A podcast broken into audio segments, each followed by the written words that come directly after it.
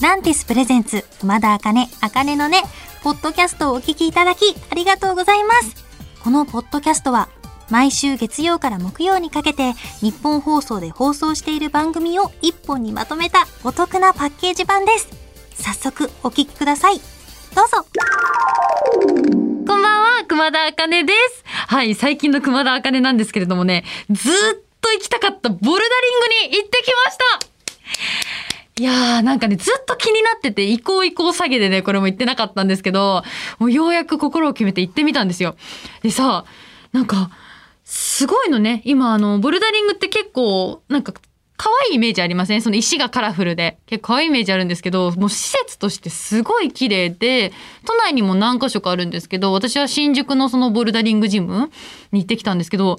すごいね、女性が多いんですよ。なんか本当にこう、マッスルな方がね、多いイメージだったんですけど、すごい行きやすくて、で、なんか壁を見てみたらさ、思ってたよりも低く感じたんですよね。だから、お、これは結構楽に楽しく登れるんじゃない？って思って入ったんですけど、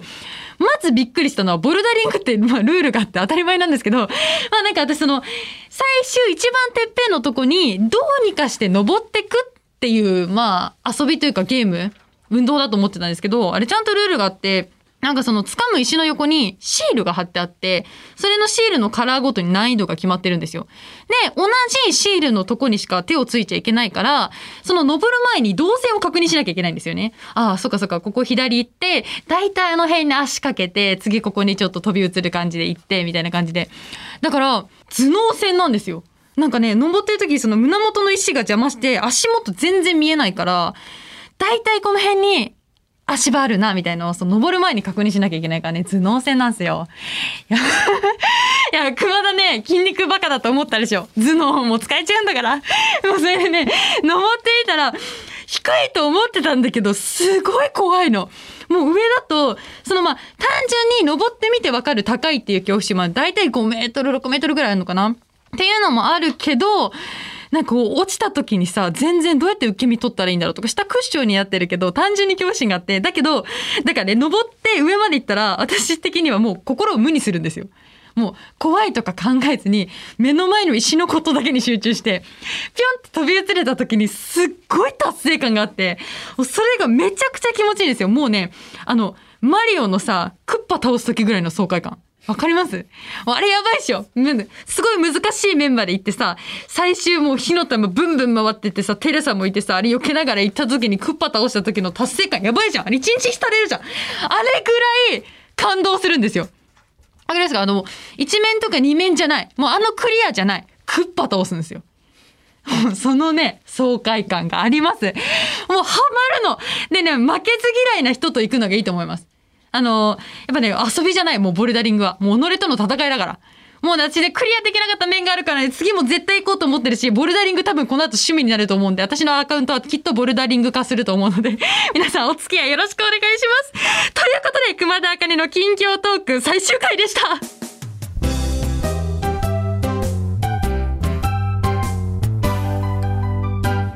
こんばんは、熊田茜です。今日はこんなメッセージが届いてます。ラジオネーム、中野新橋駅徒歩1分さんからいただきました。ありがとうございます。熊田茜さん、こんばんは、こんばんは。番組が今月で終了してしまうと聞き、今まではリスニング専門でしたが、お疲れ様と感謝の気持ちを伝えたく初めてメールを書きました。嬉しいよ。もともとナインティナインのオールナイトニッポンリスナーだった私。おお、番組開始前に聞こえた声が、あかねのねとの出会いでした。はじめは待機時間になんとなく聞き流していたのですが、気づけば毎週、あかねのねの開始時間に合わせて日本放送をつけていました。おお、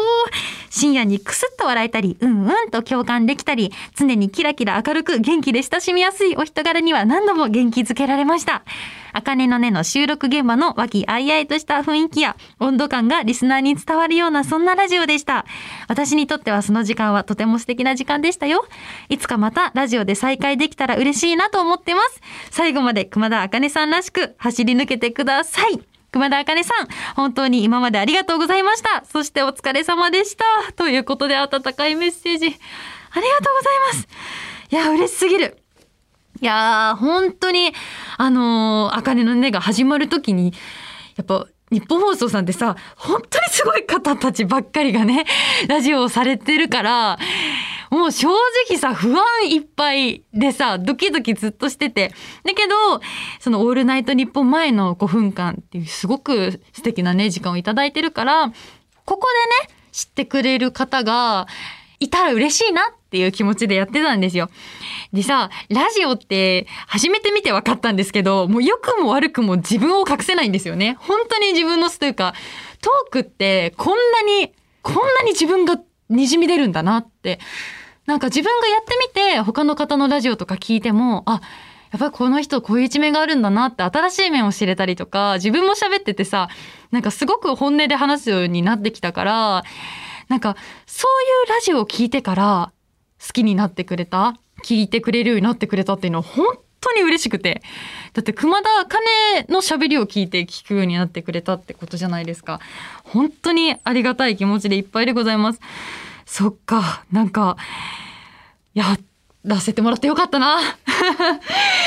いや、いいですね。なんか、始めた時って人ってこういろんなことにさ、ドキドキするけど、こうやってやってたら本当に自分だけのご褒美というか、こうやって言ってもらえるようになるっていうのは、なんか続けててよかったなって思います。なんかね、私自身いつもわちゃわちゃしてるけどね、そういうわちゃわちゃ感で元気をお届けできてたりとか、本当にあかねのねって、打ち合わせの時から、もう一生笑ってるんですよ、みんな。ねなんかすごい、真面目にやってるけど、真面目にふざけてて、だからそういう雰囲気が伝わってるって言ってもらえたのは本当に嬉しいなと思います。いやもう最後までね、私らしく突っ走ろうと思いますので、ぜひ最後まで楽しく聞いていただけると嬉しいです。ラジオネーム、中野新橋駅徒歩1分3、メッセージありがとうございました。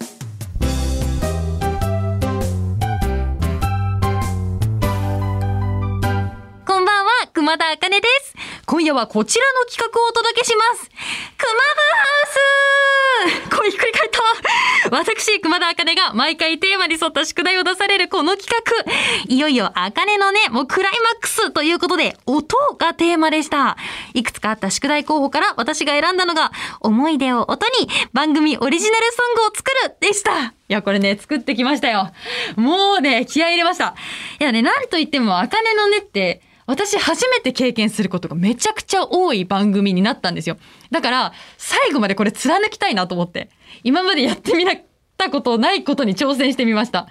あの、ま、何かっていうと、前回ね、ギターでちょっと演奏しながら音楽作ったじゃないですか。次もギターかなって思ったんですけど、いやいやいや、それじゃあダメだ、熊田茜と思って。やったことないのなんだと思って。最近ね、結構携帯のアプリとかで誰でも簡単に音を作れるんですよ。いわゆるちょっと打ち込みみたいなやつなんですけど、ドラムの音とかは自分でね、こう、自分で設定して音作れるんですよ。そう、急にね、もう思いついたね、思いついたら即行動が熊田茜です。なんですけど、それやってみようと思って。なんで、私でもドラム経験もないし、あの、本当に自分の、勘だけでやったから、あの、音楽関係者の皆様、多めに聞いてください。なんですけど、でね、もう、ラスト、もう思い出ですよ。だから、スタッフさんの声をいただきたいなと思って、事前に、ちょっと、あかねのねっていう声だけを、ちょっとお一人ずつ送ってくれませんかって頼んで、皆さん一人一人の声をいただいたので、それをね、ちょっとミックスして、ボイスメモで送っていただいたのをミックスしてみました。ということで、お聞きください。あかねのね。あかねのねあかねのね。たくさん笑ってたくさんふざけた。あかねのねあかねのね。朝霞のラジオで吸い込まれ。最終的にはマッスルとセミ。あかねのねあかねのね。いつでもみんなの味方だよ。あかねのね。あかねのね初めて自分の素を出せた。受け入れてくれてありがとう。あかねのねあかねのね。いつまでもずっと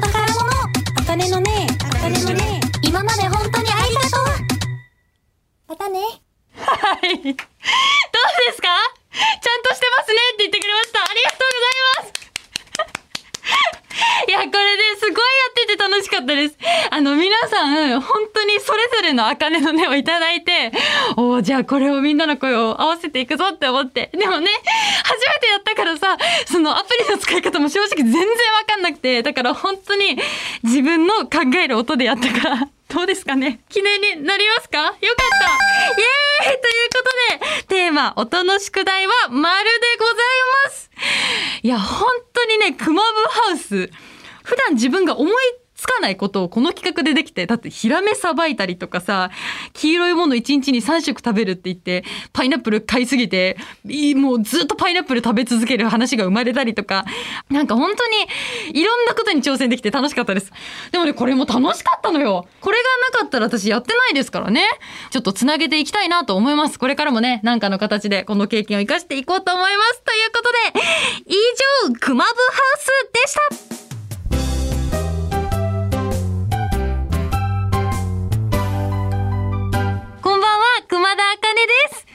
い、あかねのね、最終回でございます。やばいやばい、もう、うるうるタイム入ってしまった。どうしよう。いや、もう本当にね、最初、あのー、あかねのねが始まるときに、初めて一人喋りが始まるってなってさ、本当に嬉しくて、あの、いつかね、ラジオやってみたいって思ってたし、すごいもう夢が叶って、しかもこの日本放送さんのね、すごい、こんな、すごい枠をいただいてさ、なんかすごい嬉しくて、だけど、なんか自分に自信がない人だから、私、なんかもう何話したらいいのかもわかんないし、なんか、みんなに何を伝えられるのかなとか、聞いてくれてる人楽しんでくれるかなってすごい不安がいっぱいだったんだけど、なんかもう何にもないとこから、もう本当に一から、あかねのねチームの人たちで積み上げてくれて、うわやばいよあかんあかん。で、なんか、なんだろうね。なんか最初は本当にもう不安いっぱいだったんだけど、毎回もう何かあっても、あかねの根でおしゃべりするっていう時間が私の中ですっごい楽しくて、で、なんか聞いてくれてるみんなとか、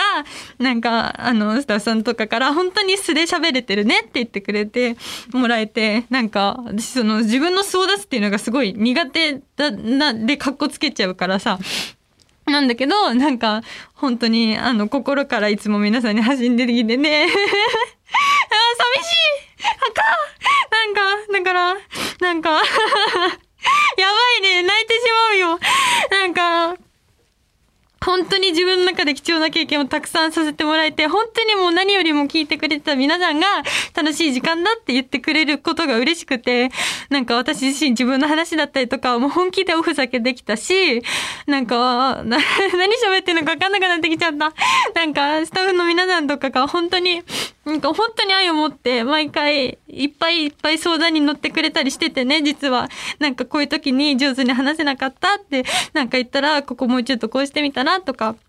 本当に私の日常がラジオによって華やかになって、ラジオって今まで私の知らなかった世界だから、ここで会えた方たちがいるし、私のことを応援してくれてる方は、私のことをすごい深くまで知ってもらえて、本当にもう毎回毎回楽しくて、本当にみんなに支えてもらったあかねのねでした。あ、あかねのねでしたって言いたくねえ。本当に、なんか、本当にね、あの、すごいいっぱいいっぱい楽しくやらせてもらって何言ってるかわかんない、こんな熊田あかねを、なんか一年半聞いてくれて、本当にありがとうございます。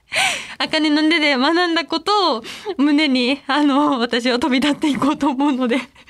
これからも応援してくださったら嬉しいですし、また、ここで会ったみんなとね、これからも一緒に未来を作っていけたら嬉しいなと思いますし、また戻ってこれるように、成長した姿でみんなに見てもらえるように頑張りたいと思います。ということで、熊田あかねの最終回フリートークでした。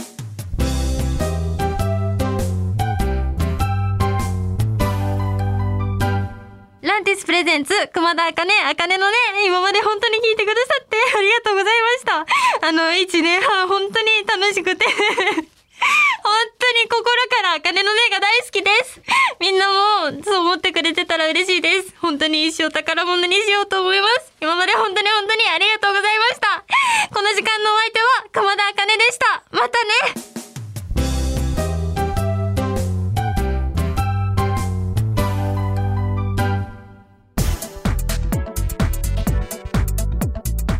ていただきました。熊田あかね、あかねのね、いかがでしたか？